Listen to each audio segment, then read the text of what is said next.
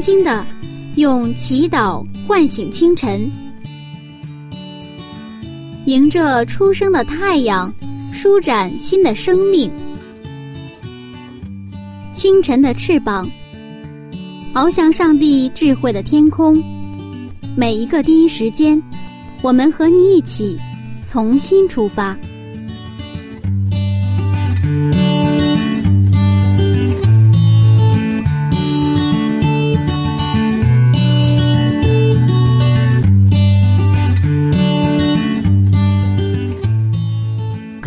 听众朋友，大家好。欢迎来到清晨的翅膀灵修栏目，我是您的朋友柚子。时间过得太快，一转眼，创世纪的列车已经到达第十站了。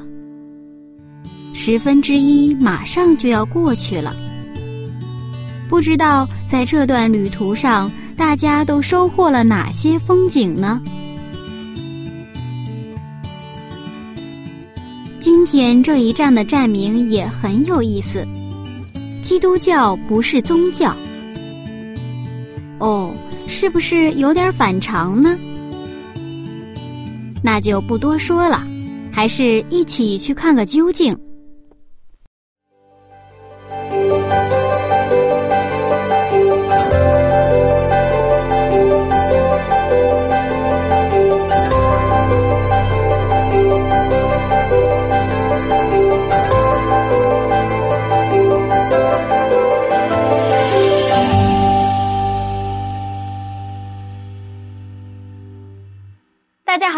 现在社会上有很多的宗教，我们每一个人也有一个自己认为的信仰。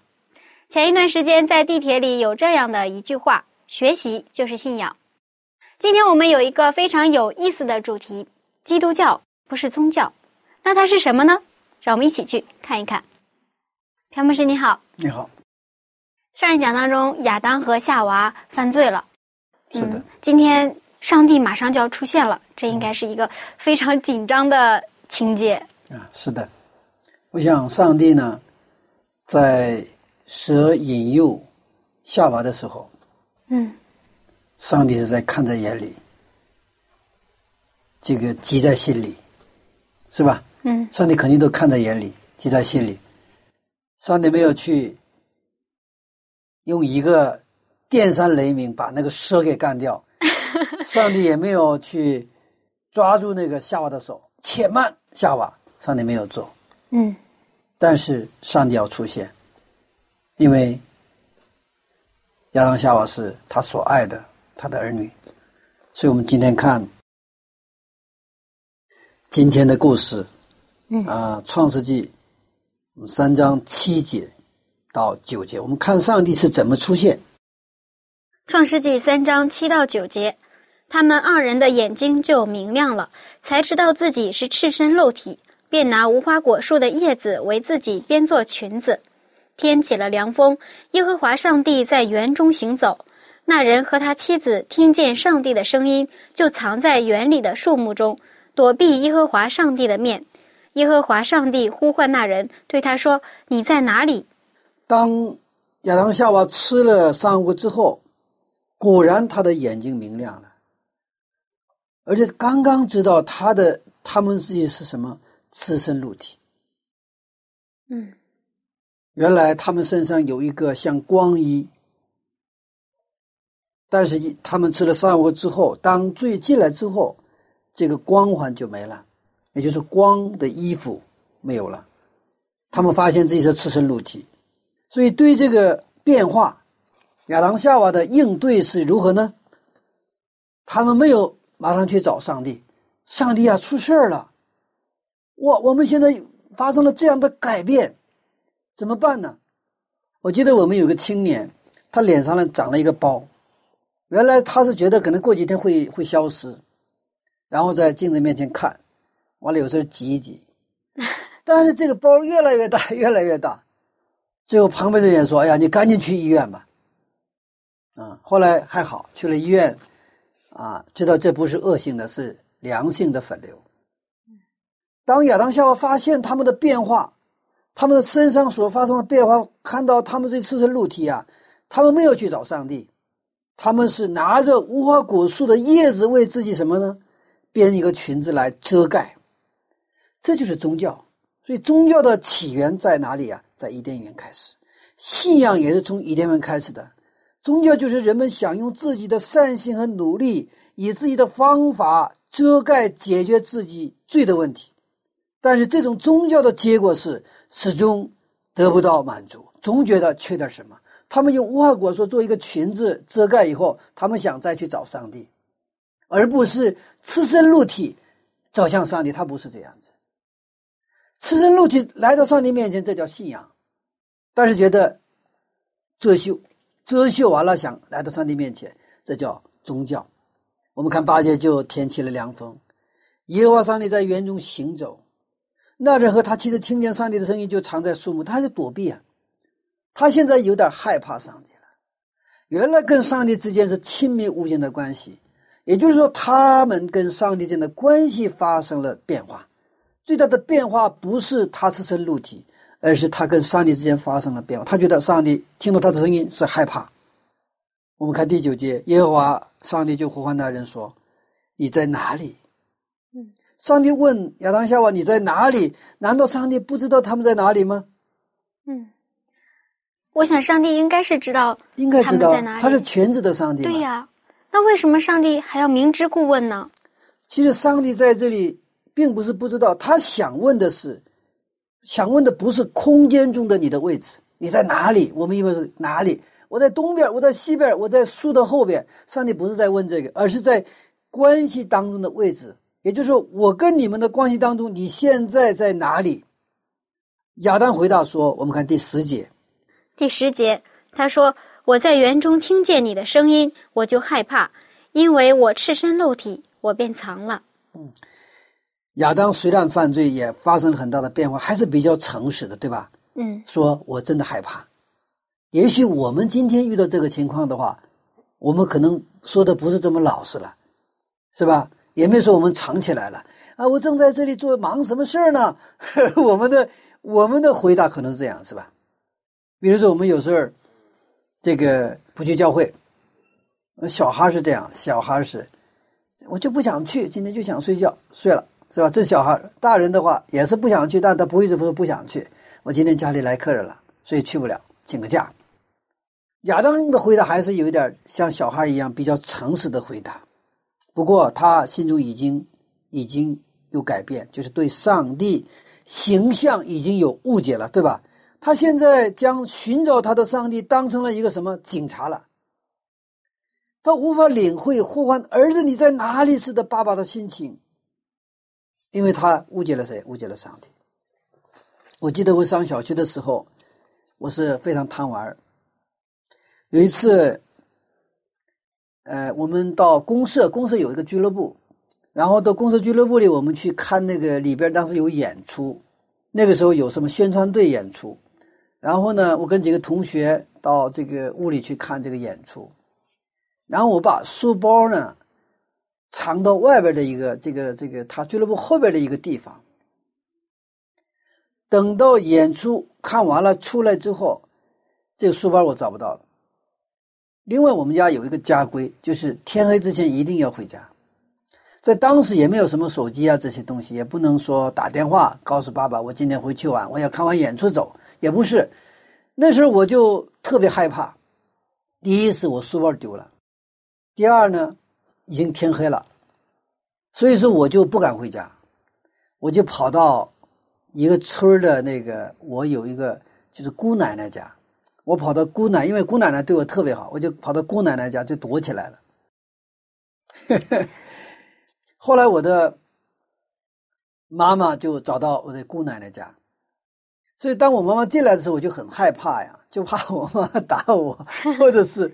我怕我妈妈就是就是训训我哈，嗯，然后我妈妈倒是真的训我，你不回家干什么？反正就说当时我我妈妈很很不高兴嘛，然后跟我回家，但是我就是被我妈妈拽着回家。我的爸爸就回家以后，我就我就看我爸的眼色，看他的脸色呀，因为我好像上刑场的那个、那个、那个一个一个囚徒一样哈，因为我就在等待着这个我的父亲的这个惩罚，因为我曾经被我爸爸打过嘛，啊，我说谎话呀，有的时候我就不守规矩啊，我爸爸就把我上到板凳上，然后卷起我的裤腿，然后拿着树干那个那个树枝啊、柳条啊什么这些东西就打我，我就怕爸怕我爸爸打我，我就我就就。哆哆嗦嗦的，就 老是瞅他的脸色。但是那一天呢，我爸爸什么也没有说。那我爸爸就就就是因为我已经在姑奶奶家已经吃完饭了嘛，然后呢回家就我就赶紧去睡觉，我就赶紧睡觉。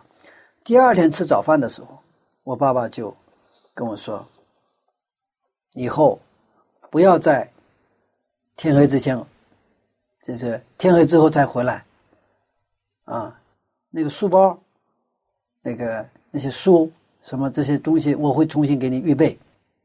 啊，那个时候我觉得就好像呃完全的释放了，啊，因为因为我爸爸如果一直不说话的话，一直觉得是好像那个爸爸拿着柳条，就好像在我的头顶上一直举着，然后呢，我一直一直生活在那个柳条之下，嗯，怕我爸爸打我嘛。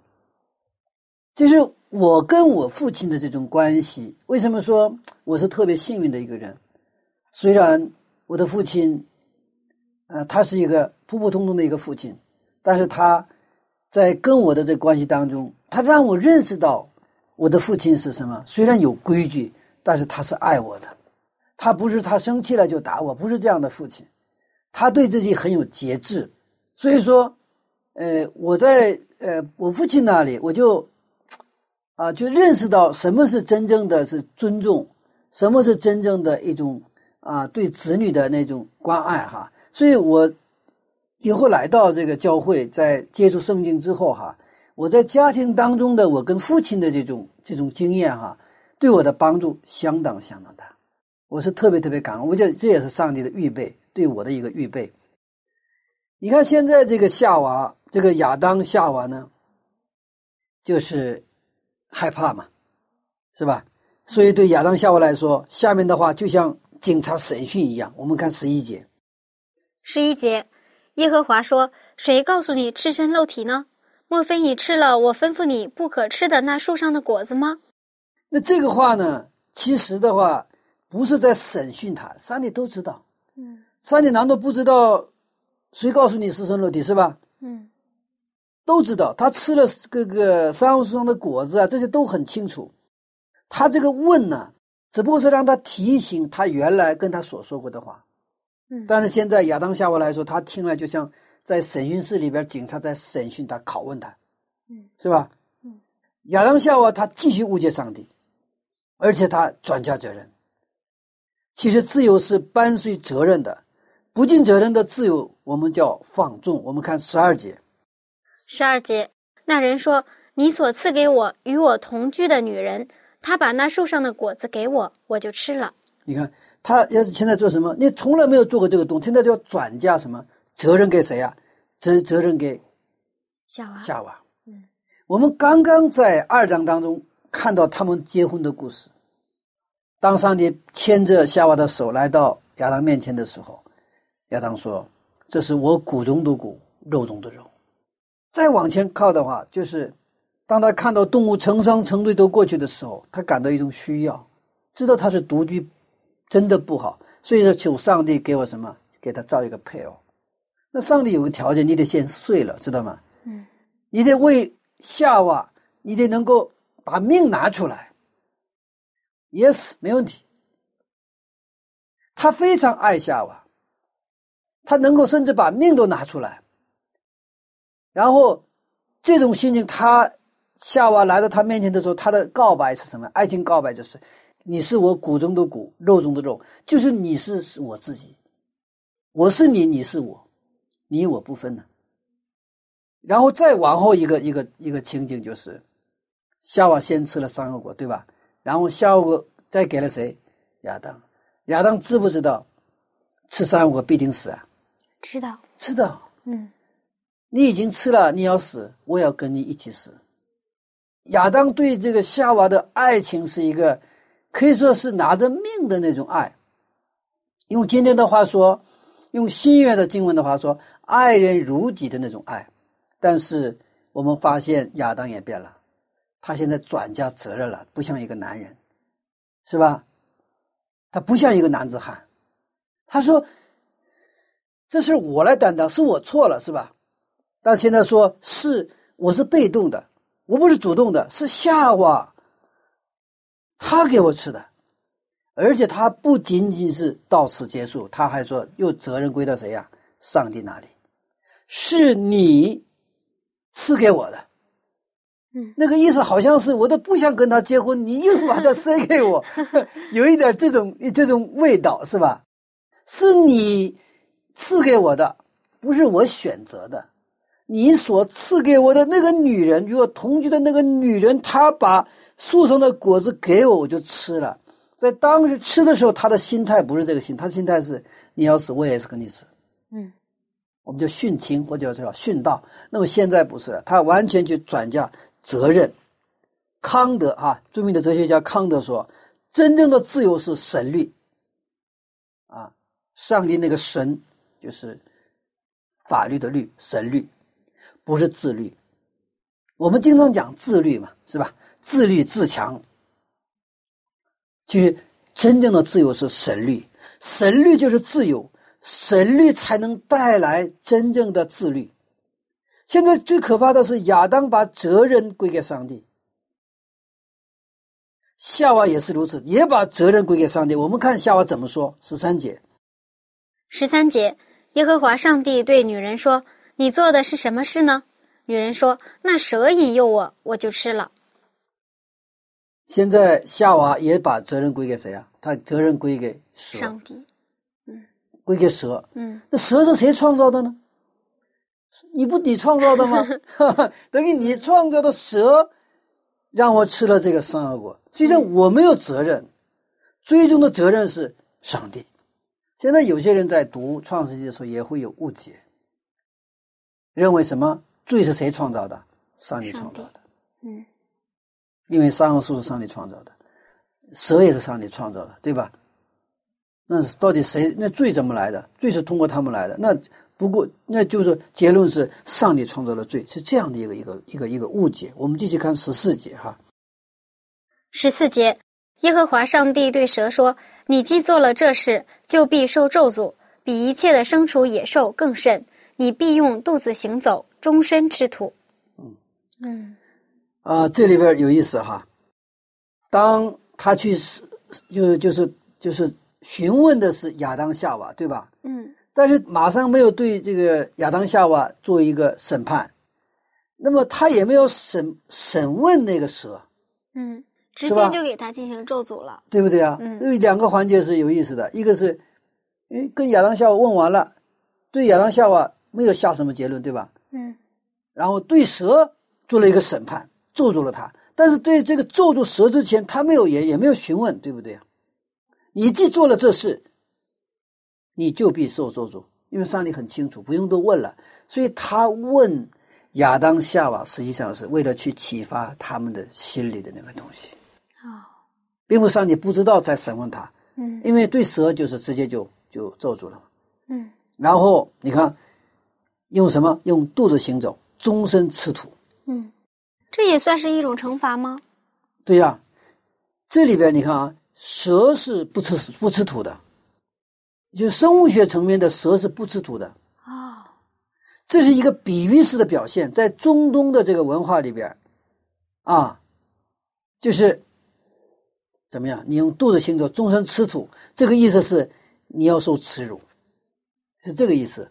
有一点咱们说骂骂骂骂他一样，知道吗？这并不是说他真的吃土。不是这样子，这个蛇已经受了罪的审判，也就是说，在创世纪三章之前，在人犯罪之前，已经有其他的犯罪，就是古蛇，也叫大龙，撒旦在天上的犯罪。我们看启示录十二章七到九节，启示录十二章七到九节，在天上就有了征战，米迦勒同他的使者与龙征战。龙也同他的使者去征战，并没有得胜。天上再没有他们的地方。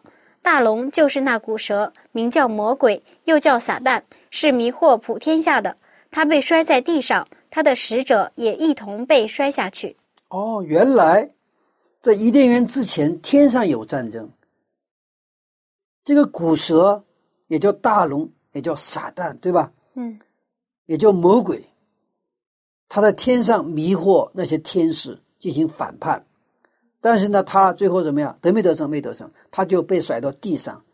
甩到地上之后，他来，他不甘心呢，不甘心失败，他就诱惑谁？诱惑这个夏娃。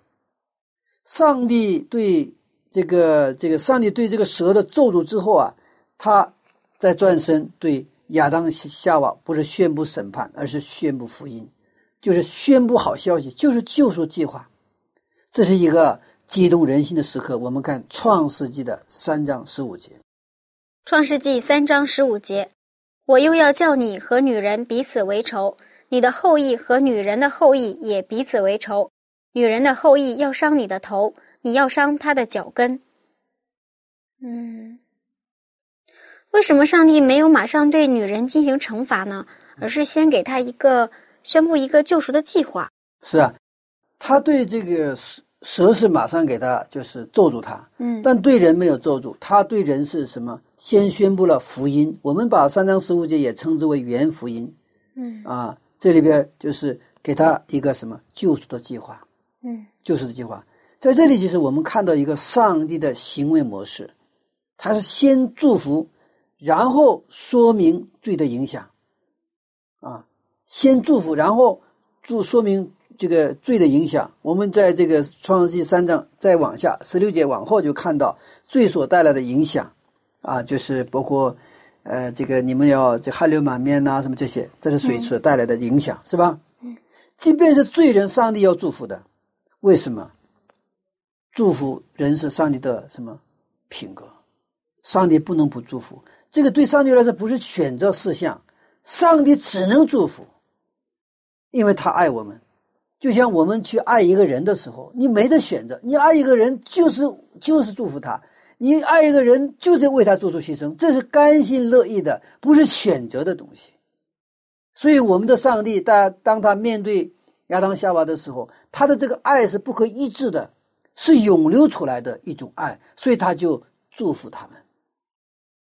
而且是先要祝福，然后再做别的。这个呢，你看这个上上帝的这个一个行为模式呢，我们已经分享过，先有晚上，后有早晨。嗯，要给先给休息，嗯，必息。然后呢，先安息后劳动，是吧？嗯，人没有参与创造的工作，但是还要先赐给他这个安息。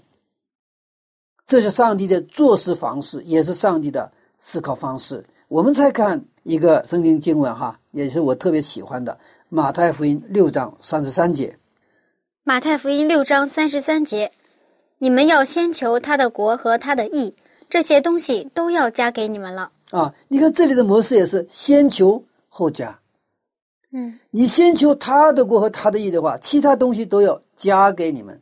就是我们现在很多求的东西，房啊、车啊，好多好多这些，都是。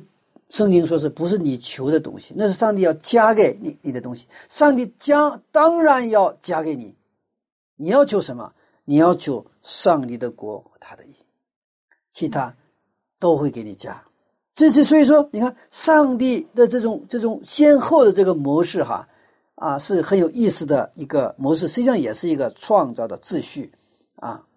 嗯，那这里面指的上帝的国和他的意是什么呢？上帝希望我们像他一样思考，像他一样行动。嗯，因为上帝是先救人的生命和幸福的，人是整个上帝创造和救赎的中心，就是上帝的关心，上帝的焦点在哪里，在人这里。那么，上帝要求我们，也就是这是一个一个相对的这个关系了。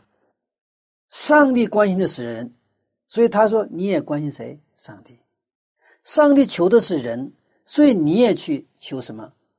上帝，上帝先求人，上帝凡事上先求人，所以他的整个创造，实际上虽然是创造人是什么最后，对吧？但是所有的都是焦点指向方向，就是创造人的，他的所有的关心都在人上。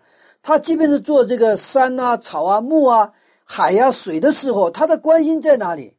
关心在人上。就像我们的妈妈们要生孩子之前准备这个呃房子、准备床、准备尿戒子、准备什么奶粉、准备这一切一切的时候，我们的妈妈、爸爸们想的是那个婴儿。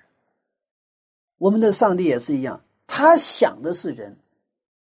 所以说，一个只想我们人的上帝，当我们去回应的方式是我们先求他，也想他。也去求他的时候，这就对上了，知道吗？嗯，这就对上了。其他当然都要加给，就像妈妈一个孩子生下来，你不用做任何的工作，爸爸妈妈当然你的什么床啊、你的被呀、你的吃的、喝的、玩的，全部给你，这这都是要加上去的。但是婴儿生下来说，假设他能说话，爸爸妈妈，我的床呢？我的被子呢？我的奶粉呢？在哪里呀？那爸爸苦笑，知道吗？我们现在跟上帝的关系当中，常常是这样的一个情形：我们不知道我们该求什么，所以我们要悔改祷告。圣灵用无声的叹息替我们告诉我们怎么祷告，因为我们不知道怎么祷告。我们一祷告的话，就像婴儿要床啊、要这个奶粉一样。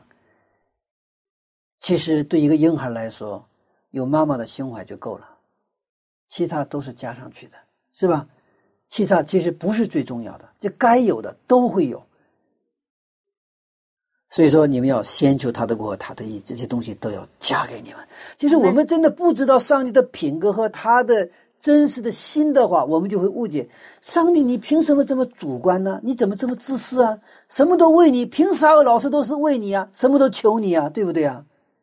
我们这个很容易误解，因为我们人事就是这样子。比如说，一个老板说：“你们什么都怎么样怎么样”，就这么说的时候，我们心里就很反感。你凭啥？对不对啊？嘴里不说，我们心里反感。但我们的上帝不是那样，上帝，我们的上帝创造我们，就是一切的一切为我们去考虑问题的。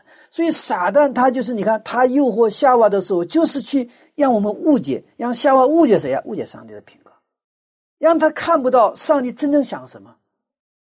所以后来，耶稣基督道成肉身来到地上，在十字架上就彰显了上帝的品格。上帝是怎样的一位上帝？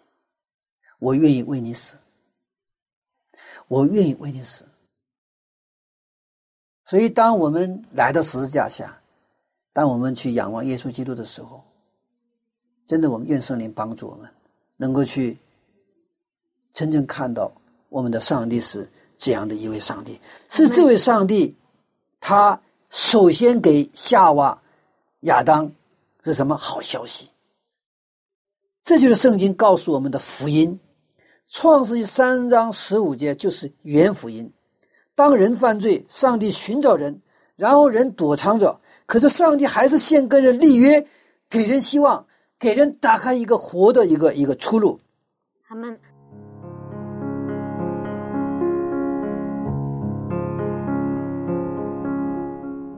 先祝福，然后才说明罪的影响。这是上帝的行为模式。爱，以前柚子总是认为，上帝是非常严厉的，只要做错事情就会遭到惩罚。今天才知道，上帝是如此的爱我们。即便是罪人，他还是要祝福的。他的爱是不可抑制的涌流出来，是不是很感动呢？音乐时间到了，一首《一生爱你》，也许最能表达我们现在的心情了。慢慢的听，慢慢的感动。别忘了要回来哟。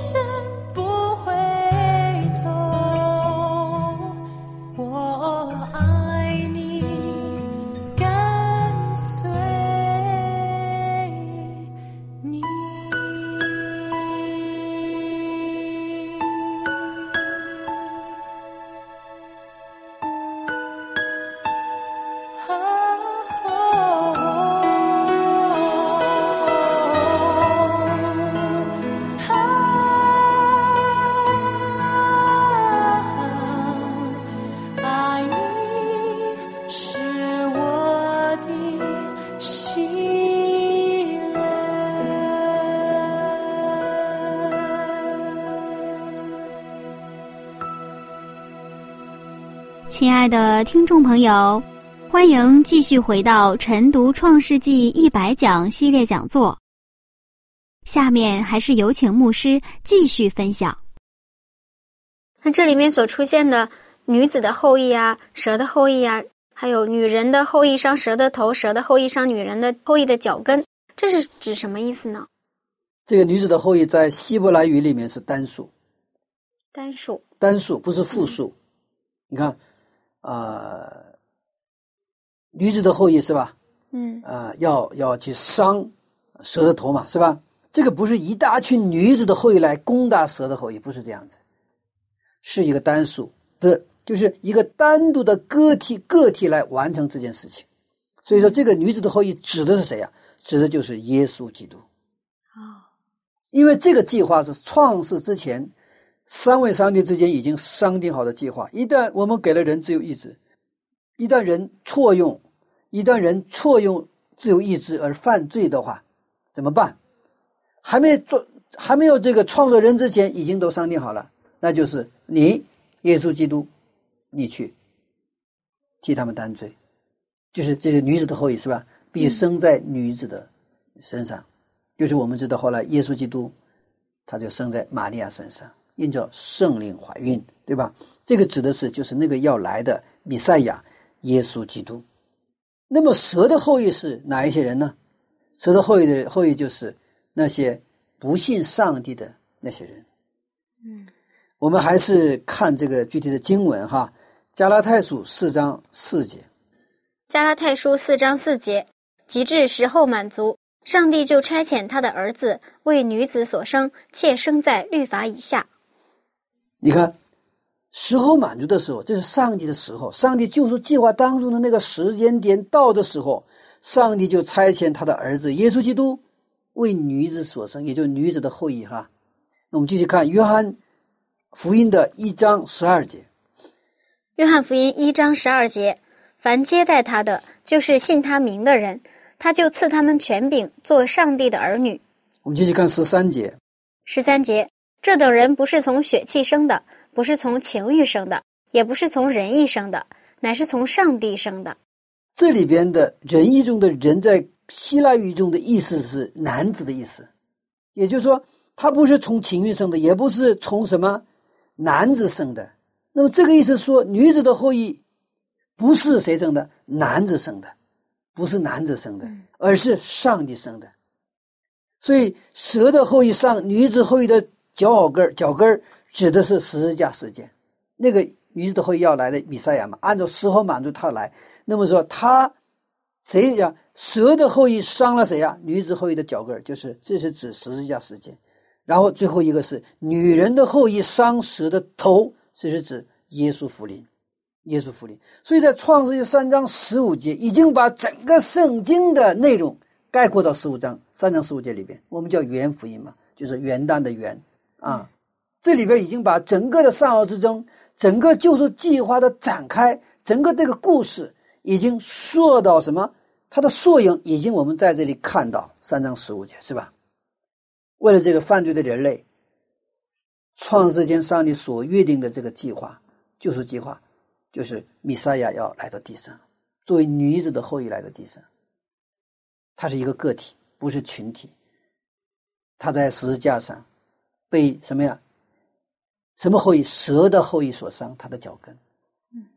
但是呢，他终将要伤蛇的头。什么时候？耶稣福临的时候。阿门。就这样，上帝对人宣布福音，然后宣布呢，因为罪所带来的影响。我们看一下，呃，十六节到十九节。创世纪三章十六到十九节，又对女人说：“我必多多加增你怀胎的苦楚，你生产儿女必多受苦楚，你必恋慕你丈夫，你丈夫必管辖你。”又对亚当说：“你既听从妻子的话，吃了我所吩咐你不可吃的那树上的果子，地必为你的缘故受咒诅，你必终身劳苦，才能从地里得吃的。地必给你长出荆棘和棘藜来。”你也要吃田间的菜蔬，你必汗流满面才得糊口，直到你归了土，因为你是从土而出的，你本是尘土，仍要归于尘土。人是尘土，仍要归于尘土。在这里，人不是被咒诅的对象，上帝只咒诅了土地。嗯地必为你的缘故受咒诅，对吧？不过，上帝还是说明了罪所带来的影响。你生产儿女，必多受苦楚，人要汗流满面才得糊口，嗯，这就不是我们的现实嘛，对不对？我们终日劳碌，啊，就能够糊口。嗯，但是为什么上帝要加增怀胎的痛苦呢？原来难道不是这样的吗？这个是之前圣经没有记录生产要痛苦，而且之前也没有生产过哈。嗯那么之前他们在伊甸园的劳动不是汗流满面为了生存，伊甸园的劳动就像娱乐，因为最初是劳动就是娱乐，娱乐就是劳动，劳动成为他们的需要，就像娱乐是我们的需要一样，对吧？嗯那小孩子们现在爱玩电脑游戏，嗯他的玩游戏很快乐呀。那给任务，你今天必须玩一个小时游戏。如果爸爸妈妈下这样的任务的话，这是不可能的事情，对不对啊？但是这个就是原来那个伊甸园的劳动，那个看管伊甸园呐、包括这个动物啊，它就是一个它的娱乐，跟动物玩，管理动物就是跟动物玩嘛。现在小孩子拿那个动物的玩具玩一样的嘛。即便是现在有时候带小孩去的一些农场，农场里可能养着一些鸡儿，养着一些这个绵羊、山羊的时候，小孩子能够跟动物玩的时候是最开心了，比玩电脑游戏还要开心。伊甸园的劳动是这样的劳动，他们不是为了糊口，他不用摘下水果、坚果就可以吃了，知道吗？不是为了糊口才是啊啊这样的去去去劳动。我们知道，像一些热带地区，包括菲律宾呢，这热带地区的国家的人相对来说比较懒。那么他们懒有两个原因，第一个懒，第一个是因为什么呢？因为他们天太热了，是吧？他一动也都是出汗。但像伊甸园的时候不会有这个天气了。那么还有一个他们比较懒的原因是哈，一个是天气的原因，还有一个原因是。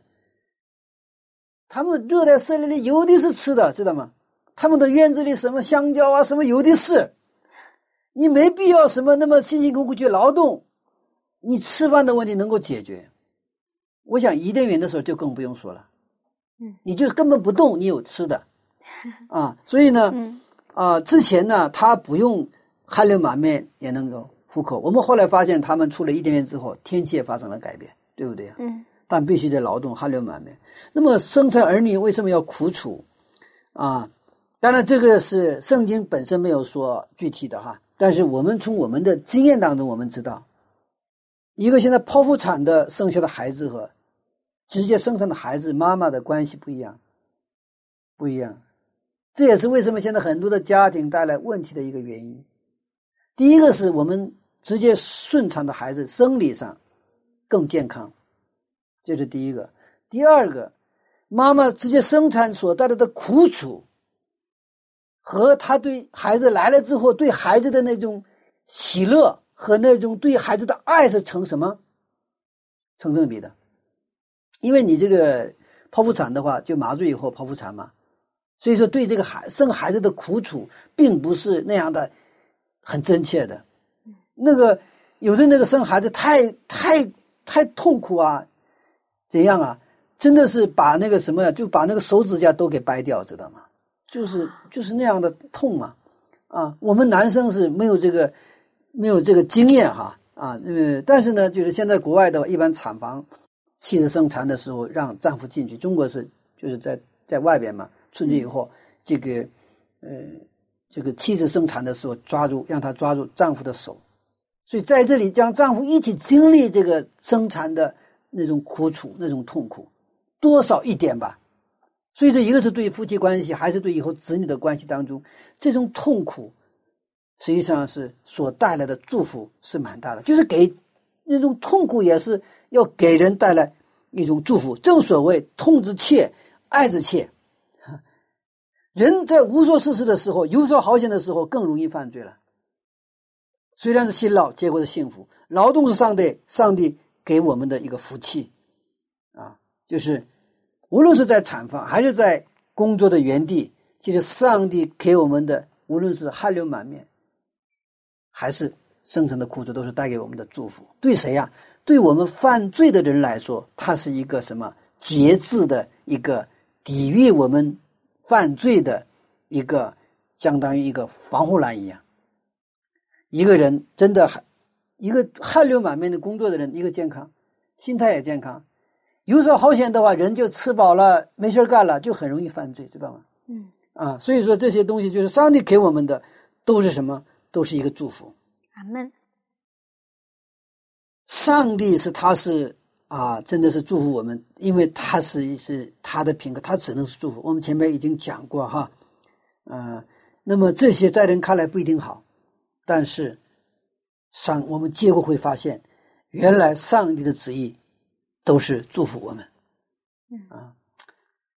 那么通过这样的一个对话，通过这样的这个对话，亚当夏娃从误解上帝的捆绑中得到解放，他从认识上帝，于是呢，啊，他重新认识上帝，于是他给他的妻子起了一个名字。我们看二十节，二十节，亚当给他妻子起名叫夏娃。因为她是众生之母，夏娃顾名思义就是众生之母，是一切叫一切活人的母亲，是吧？众生之母的意思就是一切活人的母亲。亚当对上帝的呼召做了一个积极的回应：“我相信你，我愿意夏娃成为女子后裔的什么母亲？因为前面三章十五节谈到了女子的后裔嘛，这是给他用今天的话说。”上帝给亚当夏娃传福音了，嗯，他对这个福音做出了积极的回应。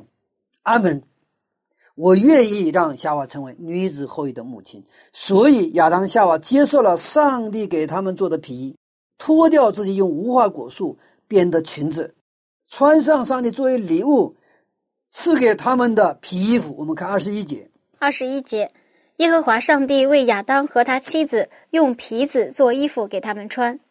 你看。他们自己是用那个这个无花果树无花果树叶做了一个裙子嘛，那个是要烂掉的，对吧？嗯，上帝给他做衣服穿，什么衣服呢？用皮衣服。我们从这个呃伊甸园当中到底是他没说具体的动物是羊还是什么，他没有说，是吧？嗯，但是一个皮，我们看启示录十三章八节，启示录十三章八节。凡住在地上，名字从创世以来没有记在被杀之羔羊生命册上的人，都要拜他。嗯，那么这个在启示录三十八节，它的其实翻译上有一点需要啊调整的部分。就按照原来的希伯来语的话，它应该是凡住在地上，名字从创世之前被杀之羔羊生命者。为什么说创世之前被杀呢？那么因为上位上帝呢，已经在创造人之前已经商定。如果人死了，什么？那个羔羊，替罪的羔羊耶稣要来，然后这个耶稣来之前呢，就用这样的祭祀制度预表，让他们每一次这种杀羊啊这样的做皮衣的时候，他们就知道那个弥撒亚要来，就传达了这样的一个信息哈。所以伊甸伊甸园的这个呃这个要被杀的这个动物是就一只羊，创世之前的那个羊，那个羊。所以第一滴血滴出来了，这是立约的血。这立约的血不是在人身上的流出，而是从一只羊身上涌流出来。耶稣基督将成为被杀的羔羊，这是亚当夏娃悔改和重生的经验。穿自己用无花果树叶做的衣服就是宗教，穿上帝赐给留下立约的血的羊皮衣就是信仰。一切的宗教源自伊甸园，真正的信仰也源自伊甸园。宗教和信仰之争也从伊甸园开始。基督教不是很多宗教当中的一种宗教，而是又真又活的信仰。亚当夏娃接受了，他脱掉了那个用自己的劳努力是吧？用自己的努力编的那个无花果树，终将要呃衰败的无花果树的皮，这就是宗教。他们接受了耶稣。给他们穿的什么皮衣？我想当时从来没没有见过杀人，从来没有过血，所以说那是血淋淋，是吧？那个动物是就像是原来亚当夏娃他们跟他们一起玩耍的，可以说他们的玩伴呢。现在我记得小时候我们家养一个狗，我弟弟特别喜欢狗，有一天这个狗就被杀了，我哥哥我弟弟就哭的不得了，因为跟跟狗有感情啊。我想这个是现在这个时代，那么在伊甸园的时候杀一只羊，那意味着那不是一般的事件。对亚当夏娃来说，没有信心，他不能接受这个比喻。他经历了什么经验？悔改和重生的经验。宗教是想用我们的努力、我们的善行来走向上帝，但是信仰是上帝亲自来寻找我们，什么东西都不能遮盖我们。给我们穿上皮衣的时候，我们用信心来接纳他。一切的宗教都是由下而上，宗教系统里都是人变成神的故事。撒旦说：“你吃了三恶果也能像上帝。”是撒旦把宗教带进了伊甸园，然后传给了亚当夏娃。你们他们二人的眼睛就明亮了，才知道自己是赤身露体，便拿无花果树的叶子为自己编做裙子。无限的上帝寻找有限的人，宗教是有限的人想利用自己的方式来寻找无限的上帝，所以他找不到，注定要失败。只有无限的来找有限的，才有可能相遇。信仰不是理解上帝，是认识上帝，因为有限的头脑来理解无限的上帝也是有限的。我们的上帝超出我们的理解范围之内。我们的上帝只能用信心来信靠他，把自己献上。记住的，基督教的信仰就是对上帝的爱做出回应。上帝说，我们就说阿门。所以，二十世纪世界著名的管理大师彼得·德鲁克在他的《生态愿景》这本书上，他写道：“罪的反面不是德行，是信仰。罪的反面不是德行，是信仰。”解决罪的问题不是靠德行善行，而是靠信仰。只有信仰，对耶稣基督的信仰，才能把我们从罪恶当中、罪恶的捆绑当中解放出来。阿门。当我我们用阿门来回应上帝话语的时候，我们就能够知道，上帝的话是真理，我们就能知道上帝是爱我们的。愿今天我们用信心来，再一次来到上帝面前。用我们的心灵和诚实敬拜他，我们用信心回应耶稣基督在十字架上彰显的那一份爱。阿门。虽然亚当和夏娃犯罪了，但是当上帝宣布救赎的时候，他们真的是能够有信心走向上帝。是的，亚当夏娃是伊甸园的第一对信徒。阿门。谢谢牧师的分享。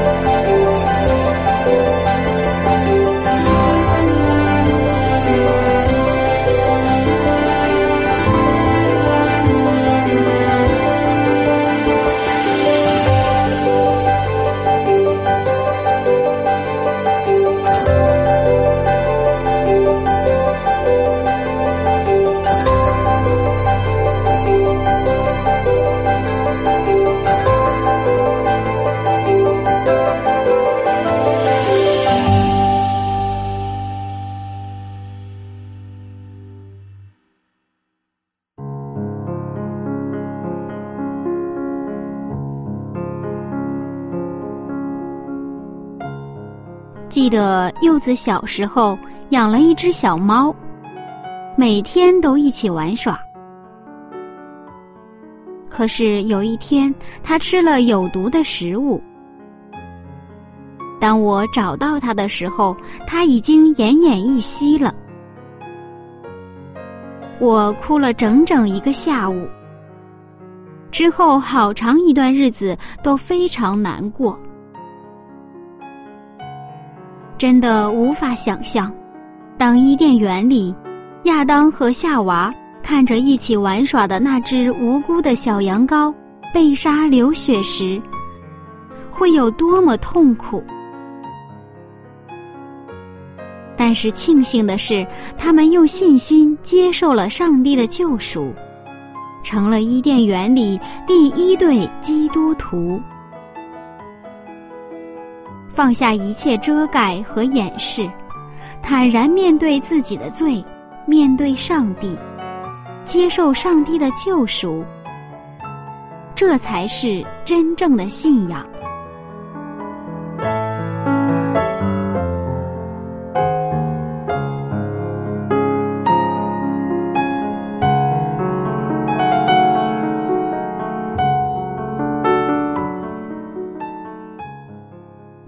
是一起来祷告，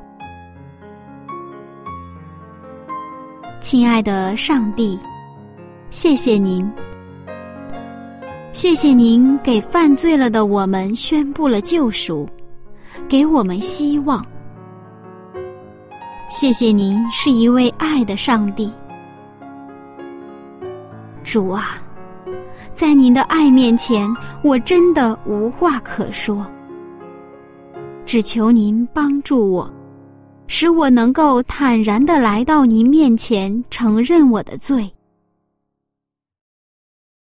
求您再次接纳我，奉耶稣基督的名祈求，阿门。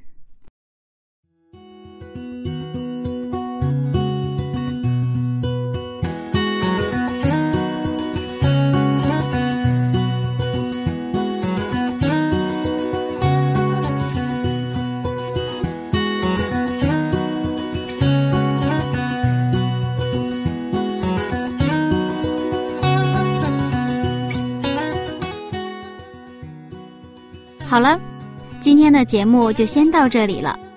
感谢您收听我的节目，下一次分享我们再见喽，拜拜。